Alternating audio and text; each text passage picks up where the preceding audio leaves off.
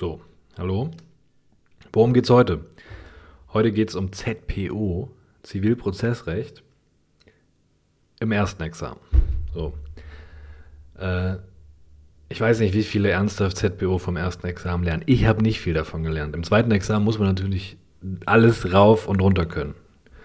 Jede der vier Z-Klausuren, da geht es ganz wesentlich um ZPO. Ersten Examen, wie oft kommt es dran? Öfter als ich gedacht hätte, kommt in 40% aller Durchgänge. Ich habe hier 74 Durchgänge. In 30 davon lief eine ZPO-Klausur. Zwölfmal sogar doppelt in einem Durchgang, also in mehr als einer Klausur ZPO. Das ist schon recht viel, also fast in jedem zweiten Durchgang, wenn man die Doppelten mit reinnimmt quasi. Sehr viel ZPO im ersten Examen. Meistens nicht schwer, aber schon recht häufig. Die Scheiße an ZPO ist, wann hat man Zeit, das auch noch zu lernen? Man muss ja schon das normale BGB lernen. Man muss Örecht lernen. Man muss Strafrecht lernen. Dann auch noch Handels- und Gesellschaftsrecht und Erbrecht und Arbeitsrecht und dann auch noch ZPO. What the fuck? Aber die Scheiße ist, wenn man ZPO nicht gelernt hat, dann äh, bereitet sich schon ganz am Anfang der Klausur Verzweiflung aus. Im Strafrecht ist es ja so, ich kriege da erstmal einen ganz normalen Sachverhalt. Und da kann ich dann viereinhalb Stunden rumprüfen. So, und dann am Ende habe ich dann halt die Zusatzfrage nicht zur SDPO. Das ist auch scheiße. Wenn die Klausur nicht vollständig ist, ist das richtig scheiße. Lieber sich irgendeinen Bullshit ausdenken und den noch dahin schreiben, als gar nichts hinzuschreiben. Das Problem der ZPO ist, die Probleme oder die Eingliederung in den Fall läuft verkehrt herum. Im Strafrecht hinten raus Zusatzfrage SDPO, Zivilrechtsklausuren, die beginnen dann, die Prüfung beginnt mit ZPO. Dann läuft das alles über eine Klage, über ein Versäumnisurteil. Und in diesem ZPO-Teil muss ich dann alles materiellrechtliche prüfen. Der Einstieg ist also ZPO. Und wenn ich den Einstieg nicht kann, dann gehe ich mit, einem, mit einer ganz schlechten Laune an diese Klausur ran. Das ist nicht so cool. Deswegen würde ich es vermeiden, ins Examen zu gehen und dann aufgeschmissen zu sein, wenn das mit ZPO losgeht und ich gar nicht weiß, wie ich Kaufrecht, wie ich Mietrecht, wie ich irgendwas überhaupt reinprüfe in die Klausur, weil ich den Einstieg schon nicht finde. Also 40 Prozent aller Durchgänge, teilweise doppelt in einem Durchgang ZPO, also im Ringtausch 10 Durchgänge im Jahr, vier davon mindestens eine ZPO-Klausur, öfter mal zwei ZPO-Klausuren. Es gibt da jetzt verschiedene ZPO-Fälle, die immer mal wieder drankommen. Ganz häufig geht es um Zuständigkeit, Versäumnisurteil öfter mal, Prozessführungsbefugnis, gerne mit Gesellschaftsrecht und einseitige Erledigung.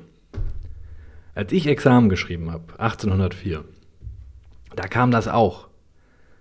Also es war 2018 im Mai, da habe ich erstes Examen geschrieben und da kam einseitige Erledigung. Und ich habe ZPO vom ersten Examen eigentlich nicht gelernt. Was habe ich aber gelernt? Einseitige Erledigung. Habe ich richtig Schwein gehabt. Das kam dran. Hätte ich das vorher nicht gelernt gehabt, dann wäre ich da richtig baden gegangen bei dem Klausurteil. Weil ich gar nicht gewusst hätte, wie ich meine verfickte Prüfung einbauen soll. Weil ich den Einstieg schon nicht hinkriege.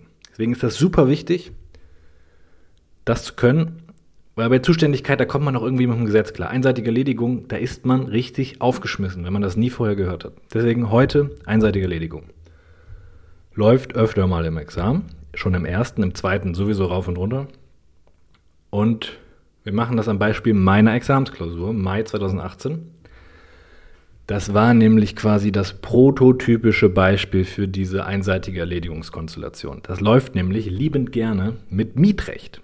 So, Mietrecht läuft eh super oft im Examen. Super wichtig, auch wenn das keinen Spaß macht. Und diese Mietrechtskombi, Mietrecht, Kündigung, einseitige Erledigung, es ist übertrieben beliebt. Das ist der klassische Fall dafür. Deswegen machen wir den heute. Und damit man das mietrechtlich hinkriegt, ich meine, so eine, eine Kündigung im Mietrecht, das ist typischer Klausurstoff, der kommt auch rauf und runter müssen wir auch Mietrecht ein bisschen ausführlicher machen heute, zusätzlich zur einseitigen Erledigung. Der Fall, also es ist nur der zweite Klausurteil, die Fallfortsetzung quasi. Sehr simpel. Wir haben einen Mieter, Mieter M, der mietet von Vermieterin V eine Wohnung. Für ist egal wie viel. Der zahlt vier Monate lang nicht die Miete. November, Dezember, Januar, Februar. Der zahlt nicht die Miete. Dann kündigt die Vermieterin dem Mieter wegen diesen Mietrückständen fristlos. Außerordentlich. Unser Mieter zieht aber nicht aus. Der bleibt in der Bude sitzen. Was macht also die Vermieterin? Die klagt. Die Wohnung ist in Bonn, also klagt die beim Amtsgericht Bonn gegen den M, den Mieter, auf Räumung der Wohnung. Fall geht weiter. Die Klage wird zugestellt dem Mieter am 2. April. Dann gewinnt der Mieter im Lotto. Und am 7. Mai zahlt der Mieter alle Forderungen. Also einen Monat später einfach zahlt er alle Forderungen. Die ganzen offenen Mietrückstände. Dann ist am 10. Mai die mündliche Verhandlung und die Vermieterin, die Klägerin sagt, ich erkläre den Rechtsstreit für erledigt. Hat sich erledigt. Für mich ist das Ding gegessen. Der Mieter widerspricht. Und da steht im Sachverhalt, hierauf stellt V ausdrücklich ihren Klageantrag dahingehend um, dass sie beantragt festzustellen, dass ich die ursprüngliche zulässige und begründete Klage erledigt habe. Wie wird das Gericht entscheiden? So ganz typischer Fall. Und damit man diese ganze Scheiße mit der Erledigung rafft, muss man diesen Fall erstmal materiell rechtlich verstehen. Dann sieht man, wo das Problem liegt. Also muss man erstmal Mietrecht machen. IGIT. Die V verklagt den M auf Räumung. Also braucht sie einen Räumungsanspruch. Also die ganze Prüfung hier hat oder hatte die V einen Räumungsanspruch gegen den M. Dafür braucht man eine Anspruchsgrundlage und hier machen schon richtig viele einen Fehler. Die Anspruchsgrundlage ist nämlich nicht 985. 985 ist jetzt nicht so ganz falsch. Theoretisch geht das schon irgendwie. Aber kein Mensch macht das so. Das ist total beknackt. Wenn der Vermieter gegen den Mieter auf Räumung klagt, dann nimmt man den Anspruch aus dem Mietvertrag. Es gibt eine Prüfungsreihenfolge. Vertrag, Vertrauen, Gesetz. Warum soll ich Gesetz zuerst nehmen, wenn ich einen Vertrag habe? Man nimmt den Vertrag, es gibt 546. Und da steht drin, nach Beendigung des Mietverhältnisses hat der Vermieter einen Räumungsanspruch. Das ist unsere Anspruchsgrundlage, 546 BGB.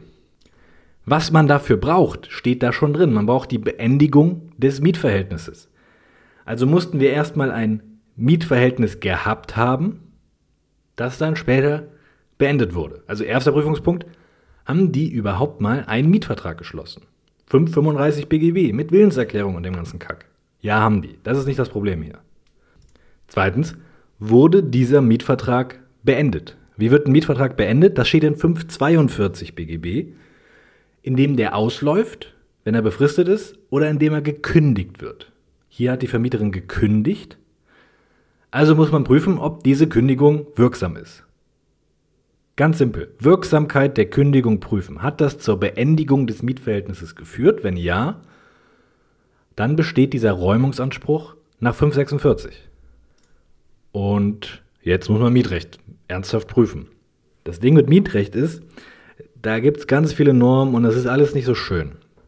Das Komische am Mietrecht ist auch, das ist nicht so aufgebaut wie Kaufrecht oder Werkrecht oder sowas das ist immer noch derselbe Kack wie vor 50 Jahren. Da hat sich nicht so viel getan.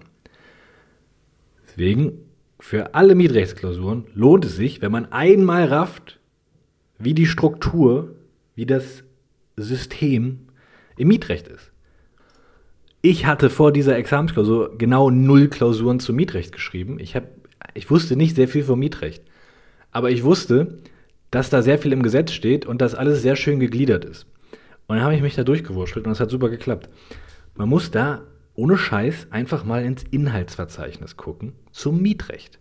Da steht nämlich drin, holy shit, das ist ja so ähnlich, als wäre das ein eigenes Gesetzbuch. Das Mietrecht hat einen allgemeinen Teil. Allgemeine Vorschriften, das ist der AT, Mietrecht AT, das gilt dann für alles. Das kennen wir ja schon aus dem BGB. 535 bis 548a ist Mietrecht AT. Das ist schon mal super hilfreich, wenn ich weiß, die Vorschriften am Anfang, die gelten für alles, was danach kommt. Aber wenn es eine AT gibt, dann gibt es auch BTs mit Sonderregelungen. Und die überlagern dann den AT. Das ist wie mit dem Schuldrecht BT zu Schuldrecht AT. Das kennt man alles schon. Und das ist im Mietrecht auch so. Und das muss man da einmal verstehen, damit man mit den ganzen Normen da klarkommt. Es gibt also den Mietrecht AT, 535 bis 548a. Und dann gibt es den BT 1, 2, 3, 4, 5 oder so. Besonderer Teil 1, BT1 ist Mietverhältnisse über Wohnraum. 549 bis 577a.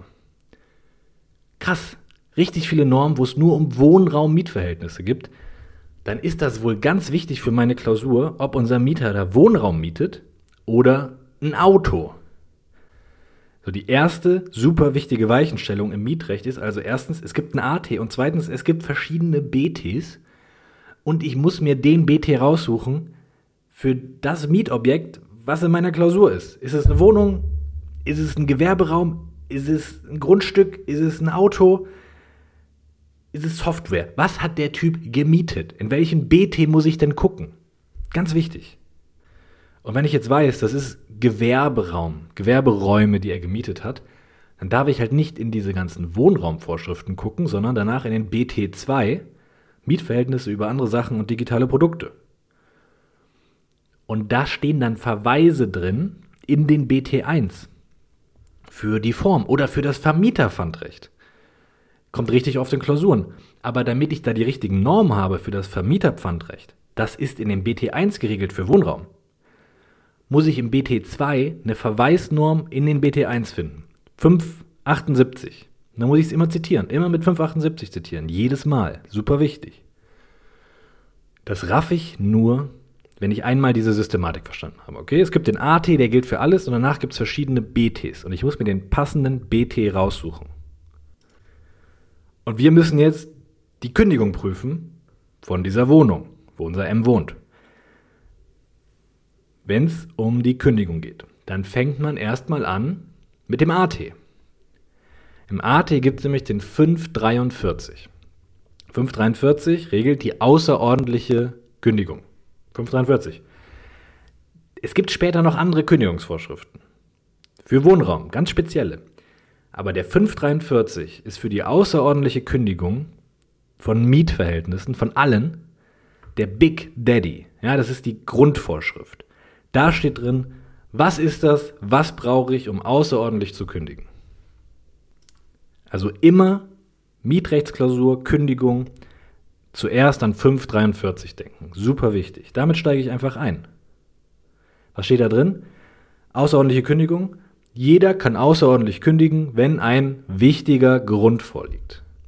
Und was ein wichtiger Grund ist, das steht auch im 543. Das ist quasi eine Legaldefinition. Im 543 Absatz 1 Satz 1 steht, jeder kann fristlos kündigen, wenn ein wichtiger Grund vorliegt. Und im Satz 2 steht drin, ein wichtiger Grund liegt immer dann vor, wenn unter Berücksichtigung aller Umstände des Einzelfalls, insbesondere eines Verschuldens der Vertragsparteien und unter Abwägung bla bla bla die Fortsetzung bla bla bla nicht zugemutet werden kann. Das ist so eine große Generalklausel und der Obersatz. Eine Riesenabwägung macht man da im Absatz 1. Man guckt sich an, wer hat was verschuldet und kann ich den Leuten hier, den Vertragsparteien zumuten, den Vertrag noch durchzuführen, bis er normal endet oder muss das Ganze jetzt schon verfrüht sein Ende finden? Darum geht es beim wichtigen Grund.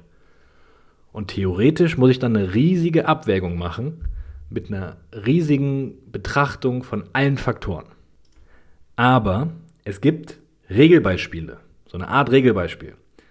Im 543 Absatz 2 steht nämlich drin, ein wichtiger Grund liegt insbesondere vor, also nicht nur wenn, aber auch wenn, liegt insbesondere vor, wenn.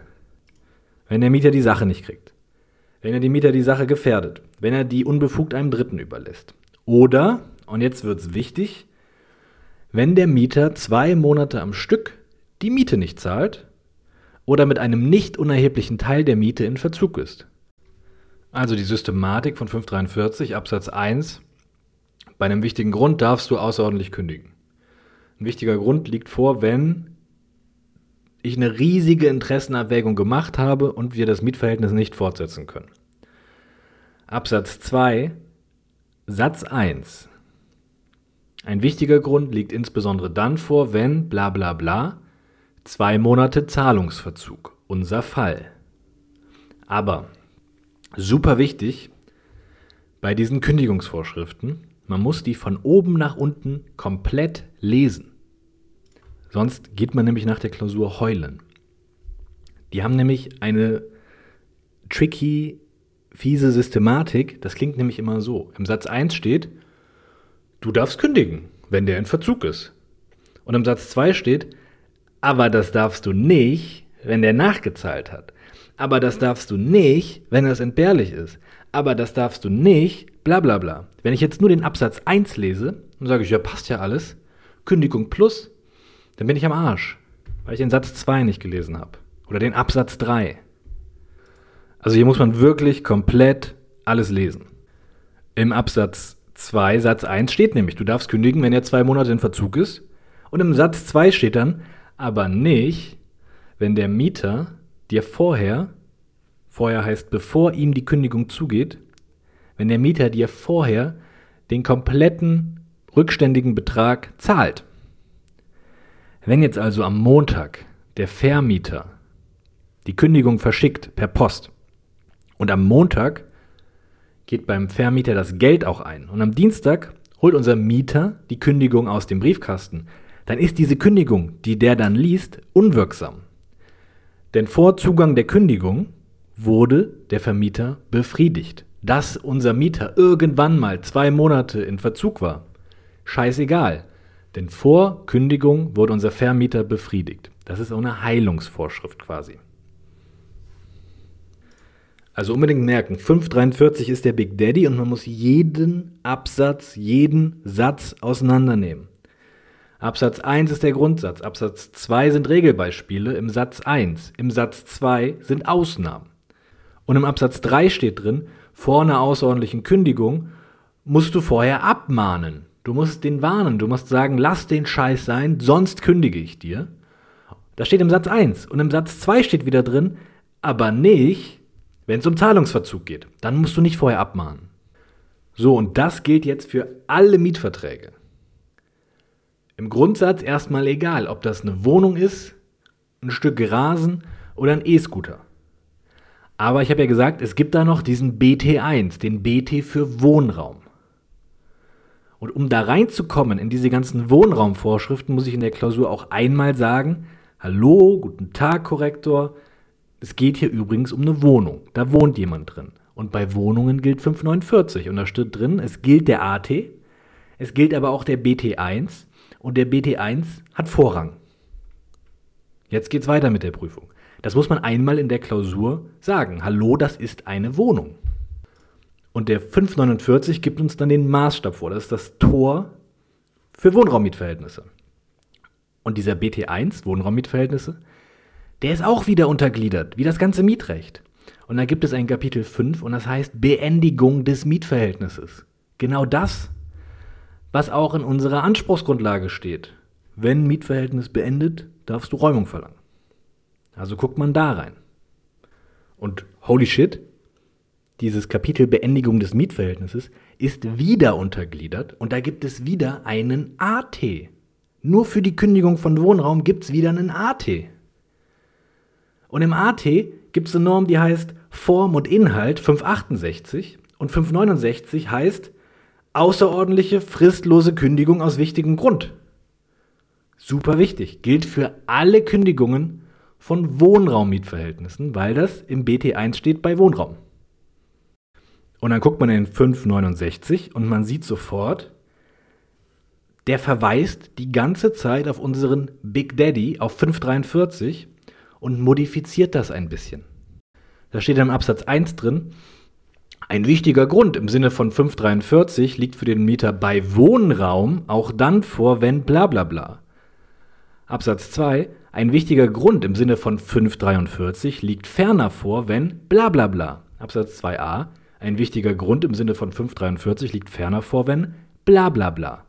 Das dockt also alles an 543 an, deswegen beginnen wir auch mit 543.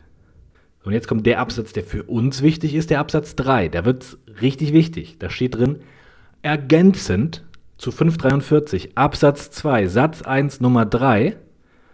Nochmal ganz kurz. 543 Absatz 2 Satz 1 Nummer 3 war Kündigung wegen Zahlungsverzug, wenn der zwei Monate die Miete nicht überweist. Und im 569 steht ergänzend dazu, zu diesen Regelungen zur Kündigung wegen Zahlungsverzug, gelten hier Besonderheiten bei Wohnraum. Der 569 modifiziert also die außerordentliche Kündigung wegen Zahlungsverzug, wenn es um Wohnraum geht. Fürs Verständnis, warum wird denn das jetzt modifiziert, wenn es um Wohnraum geht? Für alles ist der 543 gut genug, aber bei Wohnraum nicht? Ja, das liegt daran, dass hier jetzt jemand nicht ein bekacktes Auto mietet oder ein E-Scooter, sondern der wohnt da. Das ist seine Wohnung. Und wenn jemand irgendwo wohnt, dann muss der besonders geschützt werden. Der Mieter einer Wohnung braucht ein höheres Schutzniveau als der Mieter von einem E-Scooter. Wenn der Mieter von einem E-Scooter den E-Scooter nicht mehr hat, dann muss der halt zu Fuß gehen oder den Bus nehmen. Wenn der Mieter einer Wohnung seine Wohnung nicht mehr hat, dann ist der obdachlos. Das sind ein bisschen andere tatsächliche Folgen, die nach einer Kündigung drohen. Deswegen modifiziert der spezielle 569 den allgemeinen 543. Okay, also die normale Kündigung wegen Zahlungsverzugs, die steht im 543 und der 543 wird bei Wohnraum durch 569 modifiziert. Absatz 3. Wie wird denn modifiziert? Nummer 1 nicht unerheblich ist der Mietrückstand nur, wenn er größer ist als eine Monatsmiete. Okay, darum geht es bei uns jetzt nicht. Nummer zwei. Die Kündigung wird auch dann unwirksam, wenn.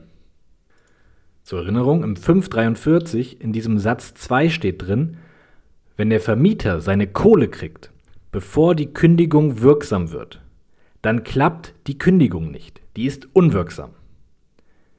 Das ist wie so eine Art letzte Rettung, für den Mieter bei allen Mietverhältnissen. Und der 569 sagt, die Kündigung wird zusätzlich darüber hinaus, was im 543 steht, auch dann unwirksam, wenn der Vermieter spätestens bis zum Ablauf von zwei Monaten nach Eintritt der Rechtshängigkeit des Räumungsanspruchs befriedigt wird. So, das muss man sich mal reinziehen. Der Mieter zahlt die Miete nicht, monatelang. Dann wird dem gekündigt. Der zieht nicht aus. Dann wird er verklagt. Dann macht er auch erstmal einen Monat lang nichts. Und dann zahlt er endlich die Miete nach. Nach Monaten. Und bam, aus dem Nichts ist die komplette Kündigung unwirksam. Das steht im 569 Absatz 3 Nummer 2. Richtig krass. Der Mieter kriegt eine zweite Chance durch diese Heilungsvorschrift. Ganz, ganz, ganz wichtig und mega oft in Klausuren. Muss man immer dran denken bei Mietrechtkündigung. Richtig oft laufen die Klausuren so. Eine kleine Falle, Achtung, diese zweite Chance, die kriegt er nur einmal alle zwei Jahre. Da steht am Ende von der Nummer 2 in 569. Aber, nochmal jetzt, zusammenfassend, 569 modifiziert den 543. Im Absatz 3 gibt es Modifikationen für die Kündigung wegen Zahlungsverzug und da steht drin, selbst wenn du schon verklagt bist, hast du noch zwei Monate Zeit, die Miete nachzuzahlen. Und dann wird die Kündigung unwirksam, nachträglich. So. Und das ist schon der Klausurfall. Man muss nur komplett das Gesetz lesen. Da war jetzt keine Schwierigkeit drin. Ich habe nichts erzählt, was nicht im Gesetz steht. Räumungsanspruch 546, haben die einen Mietvertrag geschlossen? Jo. Ist der Mietvertrag beendet durch die Kündigung? Möglicherweise durch eine außerordentliche Kündigung gemäß 543, 569 BGB. Nach 543 kann ich außerordentlich kündigen, wenn ein wichtiger Grund vorliegt. Ein wichtiger Grund liegt vor, bla bla bla, Gesetz abschreiben. Nach 543 Absatz 2 Satz 1 Nummer 3 Buchstabe A liegt ein wichtiger Grund insbesondere dann vor, wenn der Mieter zwei oder mehr Monate mit der Miete in Verzug ist. Da steht Verzug das ist ein Rechtsbegriff. Also darf ich hier nicht nur schreiben, der hat nicht gezahlt, also ist ein Verzug, sondern ich muss Inzident hier ernsthaft rechtlich den Verzug kurz prüfen. Wo steht der Verzug? Im 286. Ne, kennt jeder. Also prüfe ich Inzident im 543, kurz und knapp den 286. Gibt es eine fällige durchsetzbare Leistungspflicht? Ja. Nach 535 BGB muss der Mieter die Miete zahlen.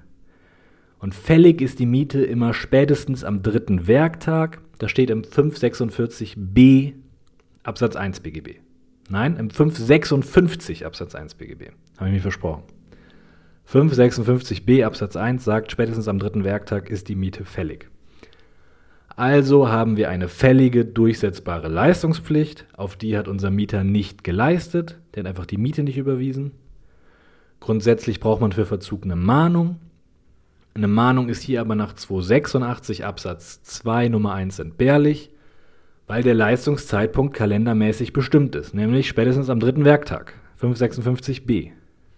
Verschulden wird vermutet, 286 Absatz 4 BGB. Also wirklich eine super simple Standardprüfung vom Verzug, 286, Inzident in der Kündigung. Muss man sich nicht groß merken, man muss nur das Gesetz lesen. Wenn irgendwo im Gesetz steht Verzug, muss ich 286 prüfen, jedes Mal. So, also haben wir Verzug, also liegt ein wichtiger Grund vor. Nach 543, Absatz 2, Satz 1, Nummer 3, Buchstabe A. Wichtiger Grund plus. Und dann kommt jetzt, aber möglicherweise Heilung. Wonach? Nicht nach 543 Absatz 2 Satz 2, weil der Vermieter wurde bei uns ja nicht vor der Kündigung befriedigt, sondern erst im Prozess. Aber, hallo Korrektor, das ist eine Wohnung. Also gilt 549. Also sind wir im BT1 und im BT1 steht der 569 BGB. Eine Sondervorschrift für die außerordentliche Kündigung von Wohnraum. Und nach 569 Absatz 3 Nummer 2 wird die Kündigung auch dann unwirksam, wenn der Mieter in den ersten zwei Monaten nach Rechtshängigkeit den Vermieter befriedigt. Befriedigt hat er die Vermieterin im Fall. Die Frage ist nur noch, war das innerhalb von zwei Monaten nach Rechtshängigkeit? Was ist nochmal Rechtshängigkeit? Das muss man auch noch hinschreiben in die Klausur. Im Sachverhalt steht genau ein Datum vor der Zahlung. Da steht drin, am 7. Mai zahlt der M. Und am 2. April wird die Klage zugestellt. Also wird wohl Datum der Rechtshängigkeit die Zustellung sein. Ist es auch. Aber wo steht das denn im Gesetz? Weil das ein Begriff aus dem Zivilprozessrecht ist, steht das in der ZPO.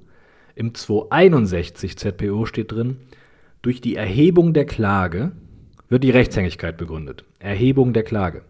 Was ist Erhebung der Klage? Das steht im 253 ZPO. Die Erhebung der Klage erfolgt durch Zustellung der Klageschrift. Also schreibt man hin, die Klage wurde rechtshängig mit Zustellung der Klageschrift beim Gegner. Klammer auf, 261 Absatz 1, 253 Absatz 1 BGB. Punkt. Nicht so schwer. Aber man muss halt mal diese Norm gehört haben, sonst wird das nichts. Also unser Mieter dem wurde die Klage zugestellt am 2. April. Am 7. Mai hat er gezahlt. Das ist innerhalb von zwei Monaten nach Rechtshängigkeit. Also ist diese Scheißkündigung komplett geheilt und die Kündigung ist unwirksam geworden. Das ist die Lösung mietrechtlich, materiell rechtlich.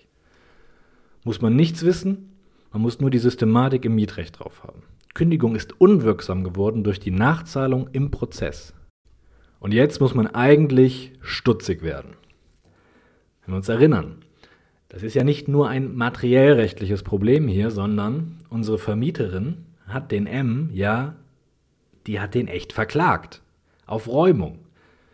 Die hat ihren Räumungsanspruch geltend gemacht aus 546 BGB. Jetzt habe ich gerade gesagt, die Kündigung ist unwirksam. Geworden. Im Laufe des Prozesses dann ist auch dieser Räumungsanspruch entfallen. Weil das Mietverhältnis ist ja nicht gekündigt. Das geht weiter. Also muss der M auch nicht ausziehen. Wenn die jetzt weiter ihren Räumungsanspruch einklagt, dann verliert die den Prozess. Und wer verliert, der trägt die Kosten. 91 ZPO. Das kann ja nicht sein. Unsere Vermieterin verliert, obwohl die alles richtig gemacht hat. Der Mieter hat nicht gezahlt, der ist nicht ausgezogen, die musste klagen. Und nur weil das Gesetz dem Mieter eine zweite Chance einräumt, soll unsere Vermieterin jetzt die Prozesskosten tragen müssen. Nur deshalb soll die jetzt verlieren. Das macht keinen Sinn. Und so läuft es natürlich auch nicht. Aber deshalb gibt es diese Erledigung. Das ist die Situation der Erledigung. Genau sowas.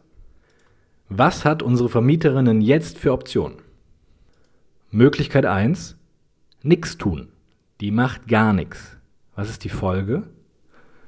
Sie beantragt Räumung. Sie kriegt keine Räumung. Mietverhältnis ist nicht beendet. Also wird die Klage abgewiesen und sie trägt die Kosten, weil sie den Rechtsstreit verliert. Super. Nichts tun ist also keine Option für sie. Zweite Option. Man könnte ja sagen, naja, der Anlass für die Klage ist jetzt ja weggefallen. Die kann doch einfach die Klage zurücknehmen. Klagerücknahme nach 269 ZPO. Klingt auf den ersten Blick gut, ist aber dumm. Denn im 269 Absatz 3 Satz 2 steht drin, der Kläger, der die Klage zurücknimmt, trägt die Kosten des Rechtsstreits. Also obwohl unsere Vermieterin alles richtig gemacht hat, müsste sie immer noch die Kosten tragen. Das kann doch nicht wahr sein. Deshalb Möglichkeit 3. Unsere Vermieterin sagt, die sagt's wie es ist. Die Sache hat sich für mich erledigt. Erledigung. Die Kündigung ist tot, mein Anspruch ist tot, es hat sich erledigt. Ich habe ja jetzt mein Geld. Was ist jetzt die Folge dieser Erledigungserklärung? Das kommt drauf an, was der Beklagte macht. Also die Klägerin, die Vermieterin sagt, es hat sich für mich erledigt. Der beklagte Mieter kann jetzt sagen, ja, eigentlich hast du recht, ich habe nicht gezahlt, ich hätte ausziehen müssen. Stimmt, aber jetzt ist die Kündigung ja tot. Es hat sich erledigt. Unser ganzer Streit hat sich erledigt. Ich stimme zu, hat sich erledigt. Dann haben wir ja zwei übereinstimmende Erledigungserklärungen.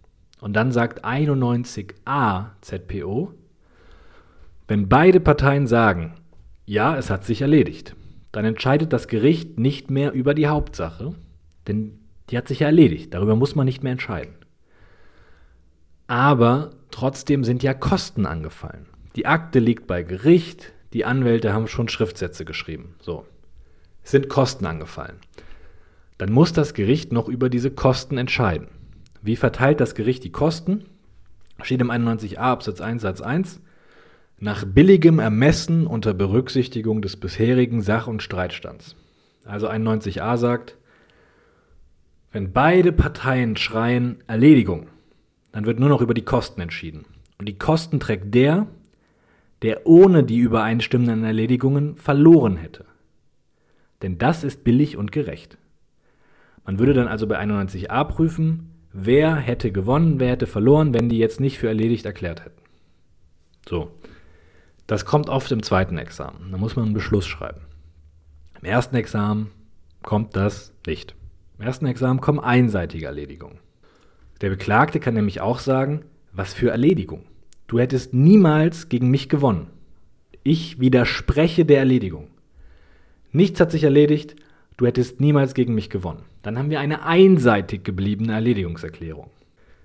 Beidseitig ist die Erledigung, wenn der andere zustimmt oder schweigt. Denn der 91a Absatz 1 Satz 2 sagt, wenn der Beklagte nicht widerspricht, dann tun wir so, als hätte er zugestimmt. Das ist eine Zustimmungsfiktion. Aber wenn der Beklagte ausdrücklich widerspricht, nichts hat sich erledigt, dann ist das eine einseitig gebliebene Erledigungserklärung vom Kläger. Und das ist nicht im 91a geregelt. Das ist nirgendwo geregelt. Und wenn man jetzt im Examen sitzt und das noch nie gelernt hat, dann ist man gefickt. Das kann man sich ja nicht einfach so dann plötzlich mal herleiten, wie man jetzt die einseitige Erledigung prüft. Und das besonders ekelhafte ist ja, das ist jetzt keine Zusatzfrage, wie läuft eine einseitige Erledigung, sondern das ist der Einstieg in eine komplette Fallfrage mit einer materiell-rechtlichen Prüfung. Das heißt, es kann gut sein, dass ich hier sitze, ich weiß zwar, wie das mietrechtlich läuft, aber ich kriege den Einstieg nicht hin. Wie komme ich denn überhaupt zu diesem materiell-rechtlichen Teil? Das ist echt fies im Examen. Deswegen sollte man das vorher echt mal gehört haben, um da irgendwie klarzukommen. in der Klausur, das ist gar nicht so schwer. So, aber es ist natürlich was Neues und man muss das mal gehört haben und gelernt haben, sonst rafft man das niemals. Aber es kommt zu oft, als dass man das einfach auf Lücke lernen kann, weil das eben auch noch der Einstieg ist. So, wie läuft das? Die Fallfrage war ja, wie wird das Gericht entscheiden? Und die Antwort auf so eine Frage ist meistens als Obersatz, das Gericht wird der Klage stattgeben, wenn sie zulässig und begründet ist. Wie im öffentlichen Recht. Zulässig und begründet bei Klagen. Zulässig und begründet. Bei fast allen Rechtsbehelfen prüfe ich, ist es zulässig und ist es begründet. Das kann ich dann fast immer als Obersatz nehmen. Das ist auch schon mal gut, hat man Anfang. Zulässig und begründet. Jetzt muss ich diese beiden Ebenen noch mit Leben füllen. Der erste Prüfungspunkt in so einer einseitigen Erledigungssituation ist der komischste, gebe ich zu. Man kann ihn nennen, wie man will. Ich würde ihn nennen entweder Streitgegenstand oder Klageänderung einfach. Ich muss ja klären, Ursprünglich wollte die Vermieterin, die Klägerin, Räumung. Jetzt sagt sie, es hat sich erledigt. Ich will Feststellung, dass es sich erledigt hat. Ich muss erstmal klarstellen dann, worüber hat das Gericht denn jetzt noch zu entscheiden? Was ist denn jetzt noch der Streitgegenstand? Ursprünglich war es die Räumung. Was ist es jetzt? Worüber hat das Gericht zu entscheiden? Ursprünglich war der Streitgegenstand, kann V von M Räumung der Wohnung verlangen. Das war die Klage. Jetzt sagt die V, unsere Klägerin, ich will gar keine Entscheidung mehr darüber, ob ich Räumung verlangen kann. Ich weiß, dass ich nicht mehr Räumung verlangen kann. Deswegen will ich jetzt nur die Feststellung, dass sich der Rechtsstreit erledigt hat. Erledigt heißt, meine Klage war mal zulässig, meine Klage war mal begründet nach Rechtshängigkeit ist irgendwas passiert, jetzt ist er nicht mehr zulässig oder jetzt ist er nicht mehr begründet. Ohne dieses erledigende Ereignis hätte ich Erfolg gehabt. Das sagt die V ja. Die sagt, ich hatte recht, dann hat der Wichser gezahlt. Und ich möchte, Gericht, dass du mir jetzt sagst, dass ich gewonnen hätte, wenn der nicht gezahlt hätte. Wenn es nicht dieses erledigende Ereignis Zahlung gegeben hätte. Unsere Klägerin, die V, die will also gar keine Leistung mehr, vom Mieter. Die will keine Räumung mehr. Die will was vom Gericht. Die will eine Feststellung. Die will, dass das Gericht sagt, ja, du hättest gewonnen, ist ja gut. Oder nee, du hättest eh nicht gewonnen. War schon vorher unbegründet. Die will also ein Feststellungsurteil. Die will, dass das Gericht feststellt, wie es gewesen wäre, wenn es nicht zu dieser Zahlung gekommen wäre. Das nennt man dann nicht Leistungsklage, sondern Feststellungsklage. Das steht im 256 ZPO und das kennt auch jeder aus der VWGO. Ne? Feststellungsklagen sind da ganz normal im ersten Examen. Ursprünglich wollte die Klägerin eine Leistung, nämlich die Räumung. Jetzt will die Klägerin nur noch eine Feststellung. Das ist, wie gesagt, in der VWGO, das läuft zwar alles ein bisschen anders da, aber das ist ja typische Examensfälle. Der Kläger will Aufhebung der Ordnungsverfügung vom so und so vielten. Dann erledigt sich das durch Zeitablauf und jetzt will der Kläger Feststellung, dass diese Ordnungsverfügung rechtswidrig war. Der will nicht mehr, dass das Ding aufgehoben wird, sondern nur noch, dass er will hören, dass er Recht hatte. Und so ist es hier im Zivilprozess auch. Sie will hören, dass sie Recht hatte, bevor der Mieter gezahlt hat. Und wenn die ursprünglich gesagt hat, ich will Räumung, und jetzt sagt sie, ich will Feststellung, dann klagt sie jetzt ja was anderes ein. Und das nennt man Klageänderung. Die Klägerin will jetzt was anderes als vorher. Die hat ihre Klage, ihren Klageantrag geändert. Und diese Klageänderung ist in der ZPO geregelt zum Glück. In den 263 fortfolgende.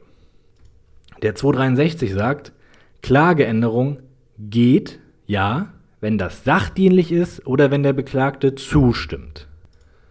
Aber speziellere Vorschriften kommen danach. 264. 264 ZPO sagt, naja, eine Klageänderung geht immer in den folgenden drei Fällen.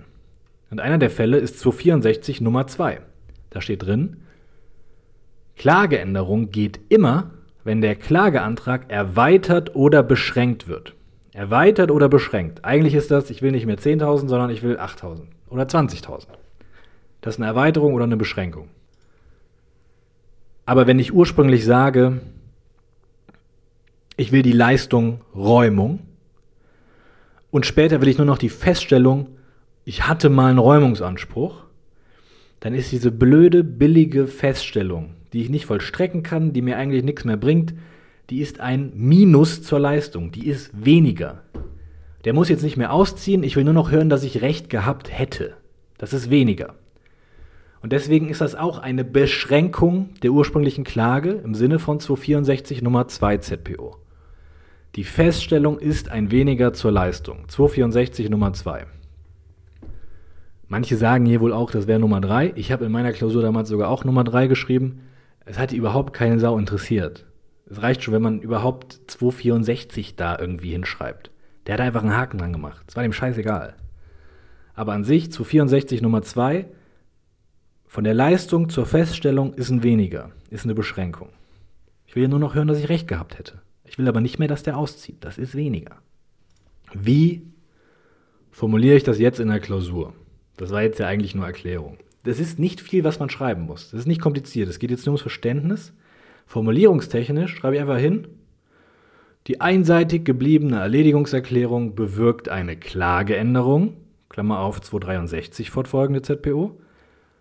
Statt dem ursprünglichen Leistungsantrag beantragt die Klägerin nunmehr festzustellen, dass sich der Rechtsstreit in der Hauptsache erledigt hat. Dieses Feststellungsbegehren ist ein weniger zum ursprünglichen Leistungsbegehren und daher eine stets zulässige Klageänderung nach 264 Nummer 2 ZPO. Punkt. Das ist schon der ganze erste Prüfungspunkt. Man sagt, einseitige Erledigung ist eine Klageänderung und die ist zulässig, weil das ein weniger ist nach 264 Nummer 2. Punkt.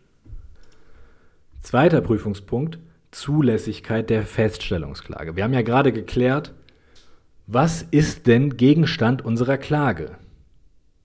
Feststellung, dass sich der Rechtsstreit erledigt hat. Aber auch wenn sich die Klage geändert hat, ist das immer noch eine stinknormale Klage.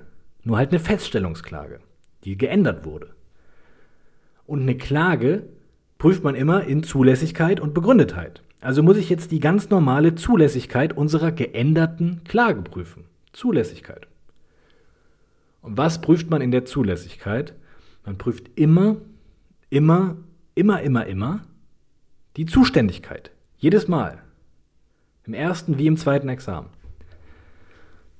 Das ist wahrscheinlich das häufigste ZPO-Ding im ersten Examen, dass die einfach sagen, komm, wir machen jetzt eine Klage rein, da müssen die mal kurz noch die Zuständigkeit prüfen.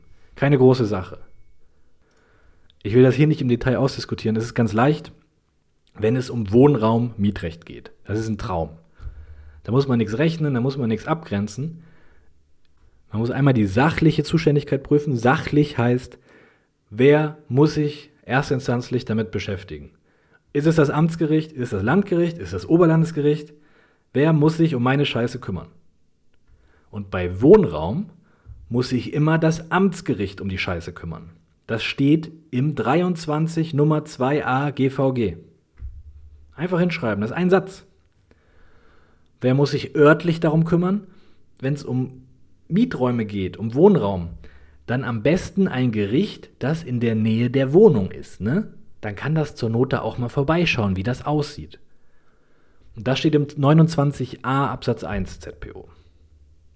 Also hier ganz kurze Prüfung, das sind zwei Sätze. Zulässigkeit also immer Zuständigkeit, Zuständigkeit, Zuständigkeit, jedes Mal plus x, plus alles, was sonst noch irgendwie problematisch ist, laut Sachverhalt. Und problematisch ist es immer, wenn es eine besondere Klageart ist. Leistungsklagen gibt es wie Sand am Meer. Feststellungsklagen sind ein bisschen komisch. So ähnlich wie im öffentlichen Recht. Wenn ich da mit einer Feststellungsklage komme, dann muss ich ja auch gucken, ja, hat er ein Feststellungsinteresse, gibt es ein Rechtsverhältnis, ist das nicht vielleicht subsidiär? Und der 256 ZPO sagt, ja, du kannst an sich auf Feststellung klagen, wenn du ein rechtliches Interesse an einer Feststellung hast. Warum brauche ich so ein besonderes Interesse? Weil man mit so einer bekackten Feststellung nicht direkt was machen kann. Wenn ich jemanden verklage auf Zahlung von 2000 Euro und das wird auch so tenoriert, dann ist das Urteil, was hinten rauskommt, ein Titel. Ein Vollstreckungstitel. Und damit kann ich dann dem Beklagten, meinem Schuldner, die Kohle aus der Tasche ziehen. Kann ich pfänden, was der, ne, kann ich alles pfänden. So. Mit einem Feststellungsurteil kann ich nichts pfänden. Da steht ja keine vollstreckbare Pflicht drin, da steht nur drin, ja, du hast recht, du hast einen Anspruch. Stimmt. Und damit sich das Gericht wegen so einer bekackten Feststellung echt die Mühe macht, das alles zu prüfen, dann muss ich denen schon sagen, warum ich sowas brauche, so eine Feststellung. Warum musst du mir jetzt sagen, dass ich recht habe? Ich brauche ein Feststellungsinteresse. Und was ist bei der einseitigen Erledigung das Feststellungsinteresse? Ich habe es vorhin schon gesagt. Das ist für unsere Klägerin, für unsere Vermieterin die einzige Möglichkeit, nicht auf den Kosten sitzen zu bleiben. Das Feststellungsinteresse ergibt sich also aus dem Kosteninteresse, denn wenn die nichts macht, verliert die und trägt nach 91a die Kosten. Wenn ihr die Klage zurücknimmt, trägt sie auch die Kosten. Nach 269 Absatz 3 Satz 2 ZBO. Alles scheiße. Um das vermeiden, Kostenvermeidungsinteresse, hat sie ein Feststellungsinteresse. Ja? ist die einzige Möglichkeit, nicht auf den Kosten sitzen zu bleiben. Diese Feststellungsklage, diese einseitige Erledigung.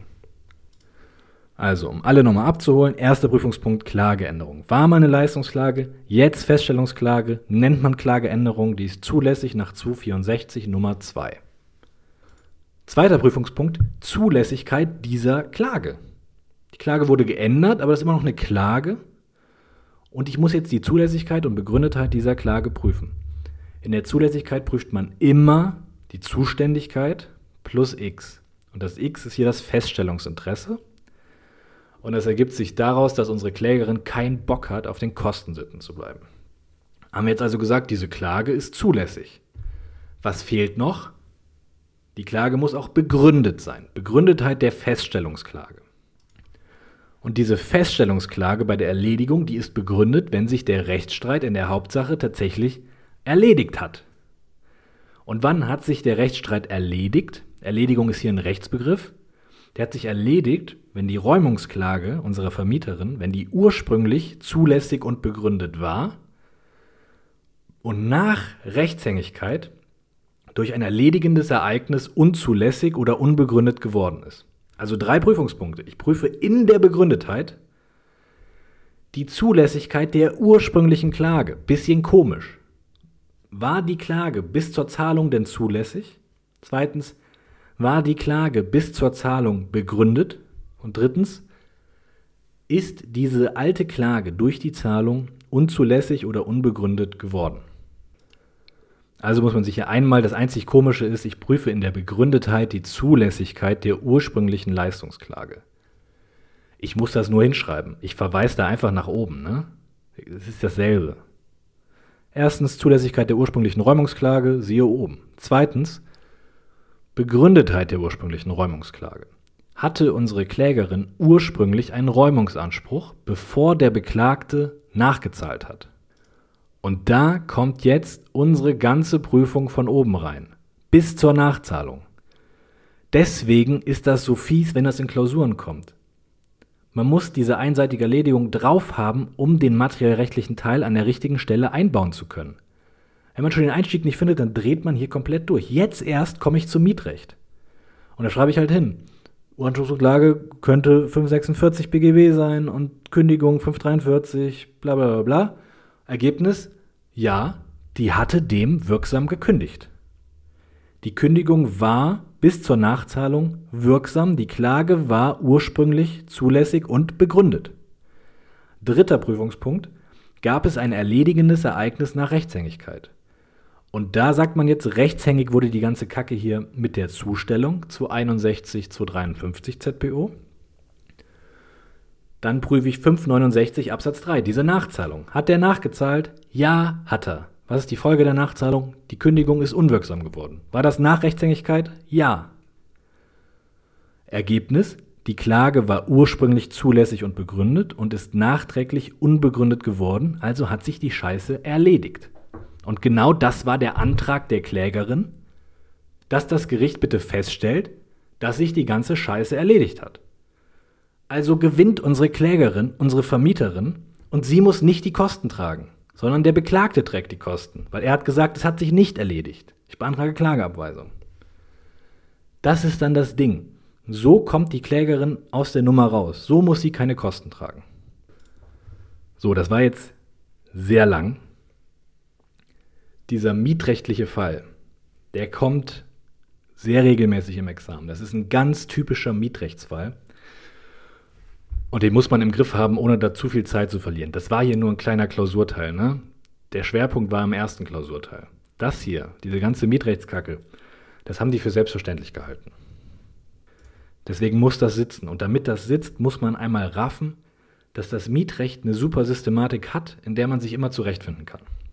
Das Erledigungsding ist scheiße, ist schwer, muss man mal gehört haben. Sonst geht man da in der Klausur baden. Das ist echt fies. So, das war mein Examensfall, Mai 2018. Und ich hatte Glück. Ich habe mir nicht viel ZBO vorher angeguckt, aber genau das und das kam dann. Ich habe auch kein Mietrecht vorher groß gelernt. Aber hiermit kam ich irgendwie klar, weil das mit dieser Gesetzessystematik einfach passt. Wenn man das gerafft hat, ist das nicht so schwer. Und der erste Teil war halt Sachenrecht, Vermieterpfandrecht. Das ist halt eh gut. Deswegen hatte ich in dieser Klausur 16 Punkte. So war natürlich auch mit Abstand die beste Klausur, ne? sonst schreibe ich nicht solche Noten, keine Sorge. Aber falls es jemandem hilft, mal eine echte Examensklausur zu sehen, aus dem ersten Examen von irgendeinem Trottel von damals, die gut benotet wurde, dann schreibt mir eine Mail oder auf Instagram und dann schicke ich das raus. Denn ich finde es eigentlich ganz wichtig, mal zu sehen, dass diese Musterlösung von der Uni, 30 getippte Seiten mit 100 Literaturverweisen, das kann man ja in der Klausur nicht so darstellen. Man schreibt da ja keine Hausarbeit. Man muss ja irgendwie in fünf Stunden diese Scheiße zu Papier bringen. Und das ist dann halt nicht so tiefgehend, sondern es muss eine gute Struktur haben, das muss gut korrigierbar sein. Und der Klausur lief das halt so. In anderen Klausuren vielleicht nicht so. Falls das mal jemand sehen will, zur Beruhigung, dass man keine Hausarbeit schreiben muss im Examen, um eine gute Note zu kriegen, dann schreibt mir. Vielleicht hilft das auch überhaupt nicht, ich habe keine Ahnung. Ich habe mir das nur gerade gedacht, dass das vielleicht mal interessant ist, weil ich es immer absurd finde, wie detailliert die Klausurlösungen sind. Es sind immer kleine Lehrbücher, man weiß gar nicht, was man da zuerst lernen soll mit 80 Untermeinungen. Das kann man nicht unterbringen im Examen. Man hat ja nur fünf Stunden und eine Hand, bald immerhin eine Tastatur. Naja, das war's. Macht's gut. Ciao, ciao.